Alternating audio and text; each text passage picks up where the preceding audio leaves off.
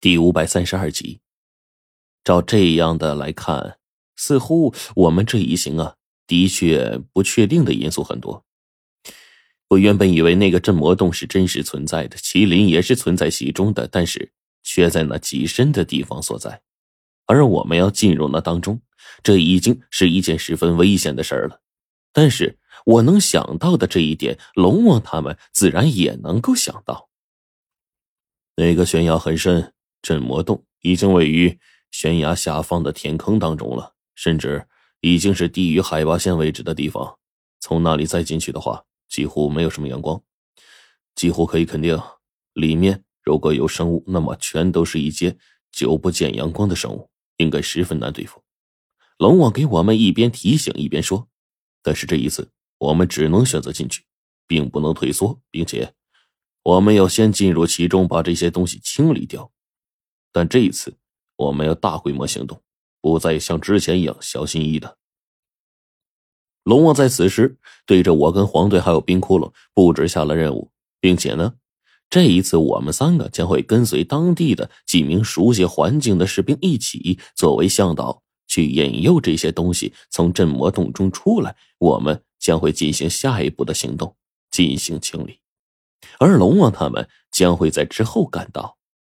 大致明白事情经过，我跟冰窟窿第二天一早就到达医院了。这次去看火烈他们几个，并且跟邓九爷他们辞行。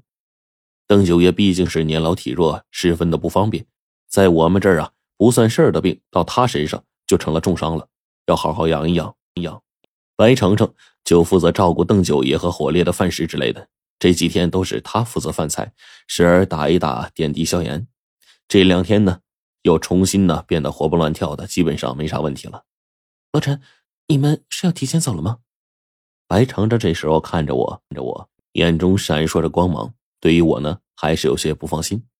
我就拉起他的小手，然后就笑道：“笑道，哎，以前呢，咱们一起执行任务的时候，也没见你担心来担心去的呀。那是以前，不是现在。听说这次任务很不一般，嗯，你一定要撑到我们过去救你。”哎呀，我说这丫头怎么老是咒我呢呀？我无奈的白了她一眼。哎，你就不能盼着我点好啊？怎么动不动就咒啊？放心吧，这次肯定没事儿。邓九爷此刻已经醒过来了，他是无奈呀，说：“哎呀，看到上次那白河的厉害，我就感觉这一辈子算是白活了。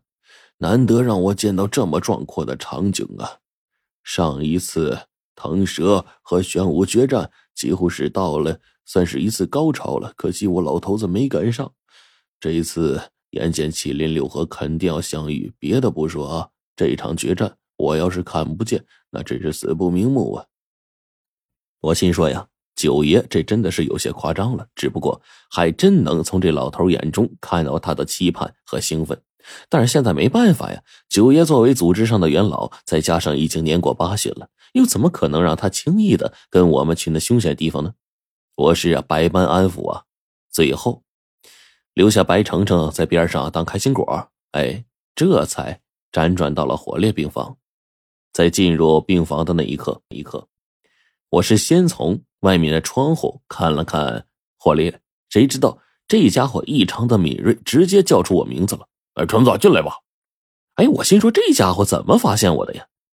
怎么我站在窗户边上，他明明背对着我，还能观察到我的存在呢？我当即就问火烈，但火烈呢却嘿嘿一笑：“嗨，咱们好歹同生共死这么久了，你就是用马尿洗澡，隔了好几米，我也能闻着闻着你身上的味儿。你才用马尿洗澡呢！”我笑骂他一句，随后来到火烈的床边。此刻的火烈已经完全变了一副模样，模样，但是他现在的伤势。比我当初从第十墓出来的时候要沉重的多。说起来啊，火烈还当真是一个艺术，在和这个六合拼斗过程中啊，他是凭借着灵晶和身体合二为一，最后啊完全溶解的时候强横的再生力量，愣是以命换命的打法将六合身上戳了好几个洞。但同样，火烈也是付出了惨重代价。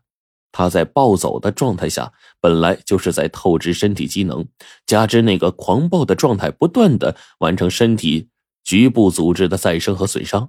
到了现在，火烈浑身上下都是遗留下来的伤口，加上浑身的内伤，总而言之，他能活到现在，基本上算是一个异类了。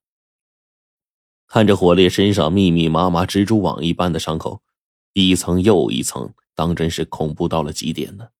他这伤势比我重得多，只怕这一次呢，他在医院是要待上几个月了。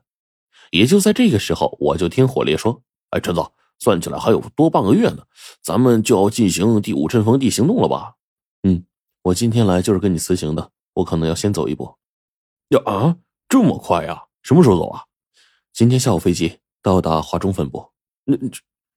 火烈说出一个“那”字之后就沉默了。他大概呀知道后续的情况，也知道自己这一次可能要错过了。这家伙随后长叹一声，躺在床铺上愣了好半天。你们，你们一定要成功啊！陈子，一定要成功！